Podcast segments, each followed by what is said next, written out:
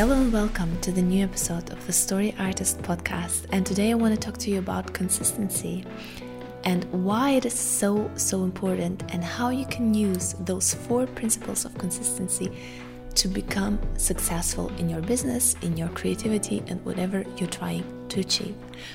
Let's dive into it.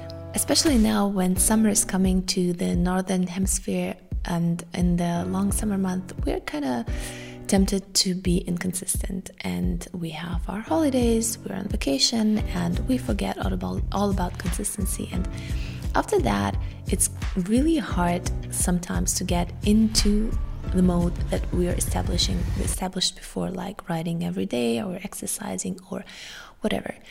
And um, having a child i really understood how key consistency is how important it is and how tiny inconsistencies in what i'm doing can actually lead to uh, my child misunderstanding me or my child using it to their advantage um, and consistency is really, in everything we do, it's the key to success. So now let's look at the four key things about consistency that you can use in order to use this principle for your own benefit.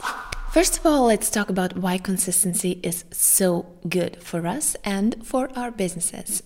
People love consistency, people like repetition.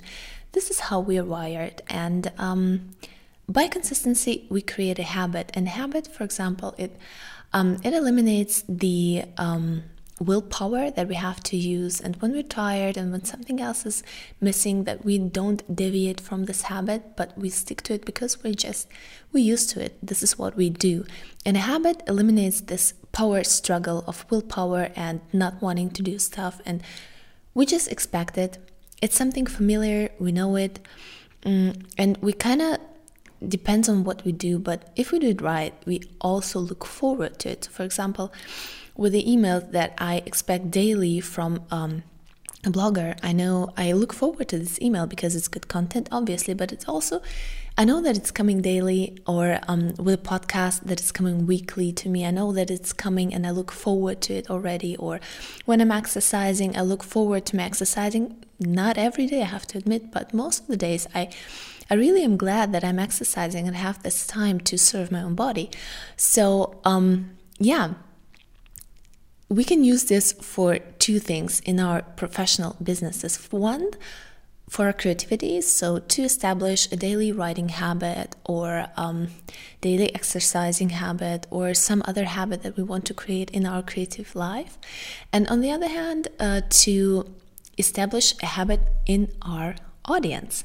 So like I said, when they're waiting for your daily email or when they're waiting for your weekly YouTube video or podcast or whatever. So if you're staying consistent with the content that you're releasing, people are waiting for it. They're involuntarily creating a habit in themselves that they want to read it.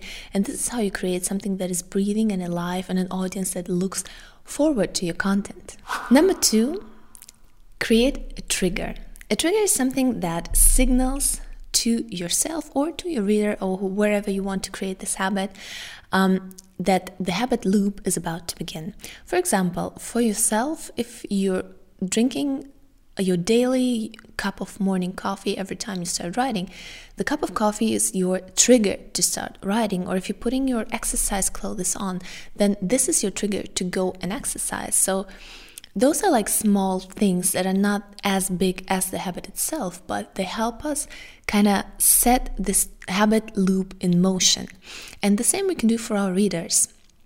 We don't have mm, that much of an influence for that, but the influence we have is um, releasing our content at the same time every day, for example, or every week at the same day, and ideally at the same time as well, because this way, our readers and our audience can incorporate it into their daily lives and they can like for example every time they go on a run they listen to a podcast or every time they sit down to check their emails early in the morning they check your email first because it's in their email inbox.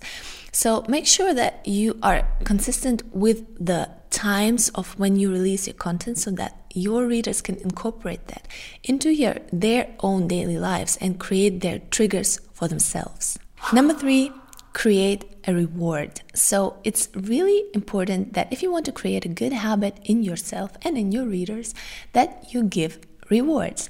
What can those rewards be? Like um, when you've exercised, it's mostly um, the release of dopamine that you have, or when you're writing, it's the release of the hormones that you're happy about having completed something and coming closer to your uh, finish line, the book.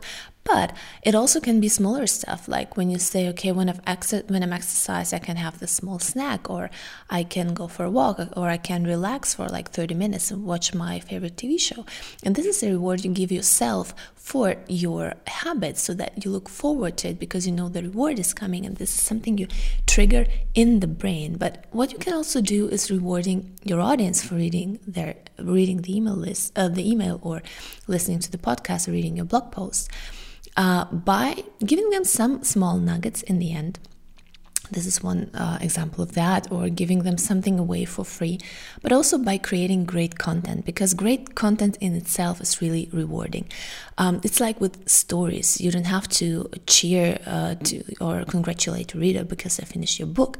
They will have this reward when the ending is great and the storytelling is great. And the same goes for your content. Your content has to be top notch and has to be good and it has to lead your audience through the journey of storytelling that by the end they're really they're hooked and they're um, happy about the ending and they like it and they're motivated and they have these hormones of dopamine release because they like the journey you took them on emotionally and the ending was really satisfying and rewarding. So make sure that you take the reader on a, jo- on a journey with every piece of content you have and that by the end you have this dopamine release that they're motivated to do something as well.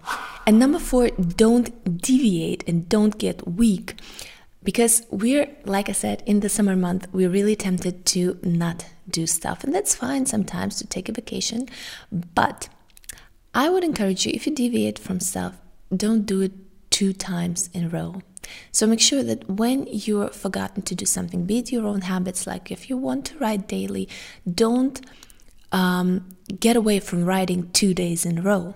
Even if you're on vacation, you can do some writing on vacation, be it even 15 or 20 minutes. And if you don't have children, you actually can write a lot on vacation because you have the time to do this. And um, the same goes for everything else. Don't deviate two times in a row. And I know, especially in the beginning, when you don't have a big audience, you tend to like not this is what i do as well don't release a podcast episode or whatever because you think yeah, okay i only have 15 listeners if they if i miss an episode that's fine. And that might be fine but don't do this two times in a row. Once is fine two times not. And um, i found this like with my child consistency is so key.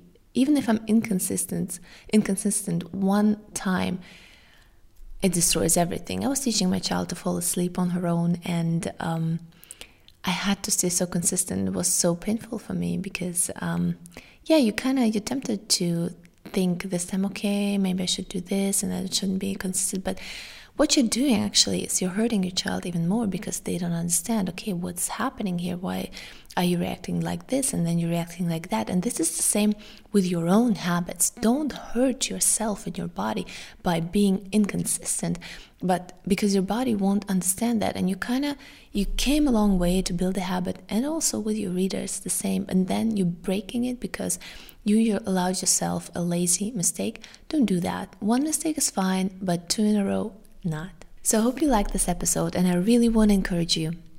Be consistent with what you do because consistency is key to everything in life. Be it a habit, be it gaining an audience, building a business, raising children, whatever it is, be consistent and try to stay on track. And I hope I motiva- motivated you to use those four principles of familiarity, of having a trigger, having a reward, and not deviating from your habit. So be sure to stay on even in the tempting summer months.